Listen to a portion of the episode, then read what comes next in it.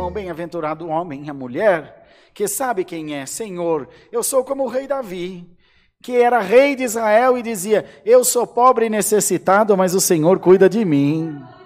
Um rei pobre e necessitado, irmão? Evidente que não, mas ele sabia que tudo que ele tinha estava ali emprestado. Era um pouquinho de tempo só que estava com ele. Muitos perguntam, irmão, você é ancião? Não, irmão, eu estou ancião aqui.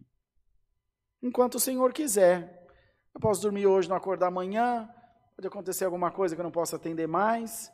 Eu estou aqui enquanto o Senhor me quiser por misericórdia. Então não é porque é maior, é porque é tão pequeno que para salvar minha alma Deus me deu um ministério para não deixar o diabo me engolir vivo. Irmão, o que precisar fazer na tua vida, Deus vai fazer. Onde o Senhor precisar te levar, Deus vai te levar. Você vai chegar com a idade avançada no nome de Jesus e vai lembrar da palavra, o Senhor te diz: prepara-te, porque nos teus lábios eu farei brotar uma fonte de água viva